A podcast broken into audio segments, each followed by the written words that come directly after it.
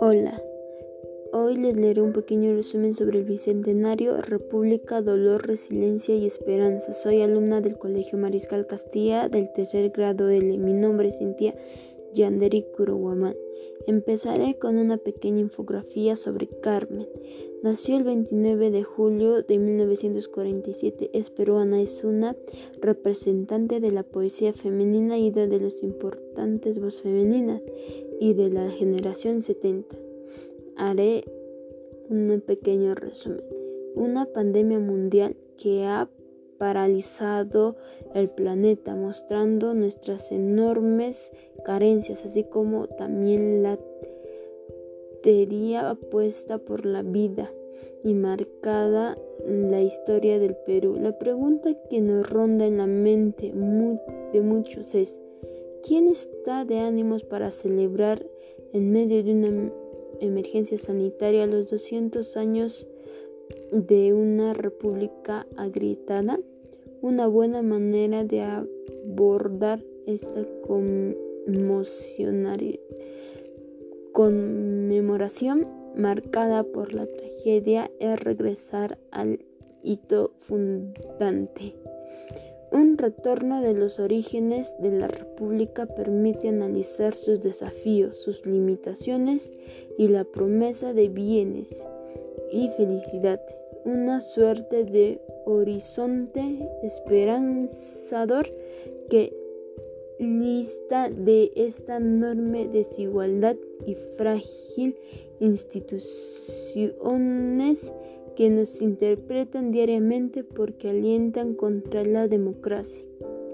En, 1821 el general San Martín enfrentó una terrible epidemia que 10 de los soldados que cruzaron los Andes a libertad, primero a Chile, luego del virreinato del Perú, el batallón 4 de Chile desembarcó con 16.700 plazas y quedó a reducir a cuatro efectivos.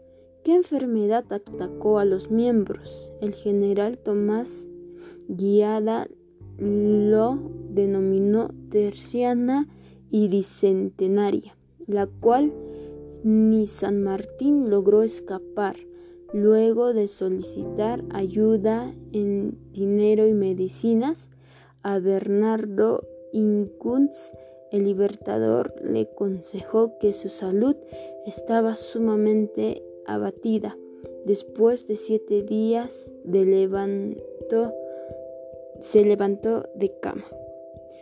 Si uno ve el colorido cuadro pintado por Daniel Lepiani, no es posible imaginar que la fanfarría limeña fuera procedida de tanto dolor. Luego de la proclamación vino la instauración y protecuado la, la renuncia de San Martín.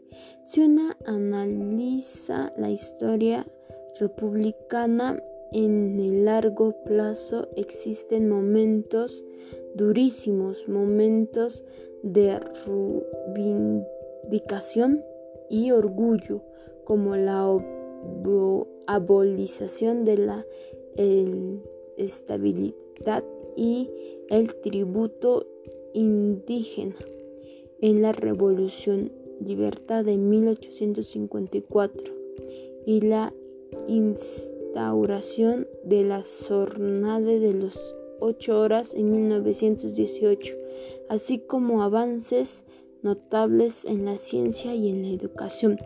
Los logros de las mujeres, muchas de ellas educadoras y escritoras, son el dar atención de pintora, escultora, políticas y activistas políticas como María Elena Moyano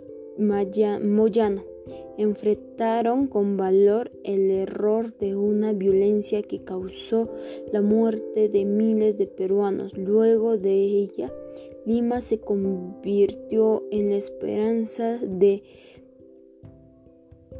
de, de provincianos que buscaban una vida mejor. Si tuviera que anunciar alguna de las razones por las cuales una república fundada por provincianos bien intencionados, aunque serentes de experiencia políticas, no logró sus objetivos, que eran incomiables, mencionaría el desinterés por el bien común. Nace la idea del Estado como botín de cada oleada de pretendientes al poder reparte a su antojo, llevándose por delante los justos intereses del resto.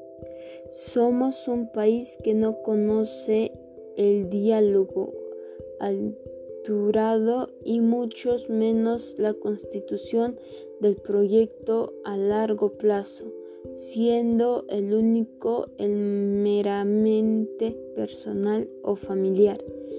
Estamos tristes en dispersas de nuestro bicentenario pero tal vez esos datos nos lleven a reflexionar sobre las viejas ideas de justicia e igualdad.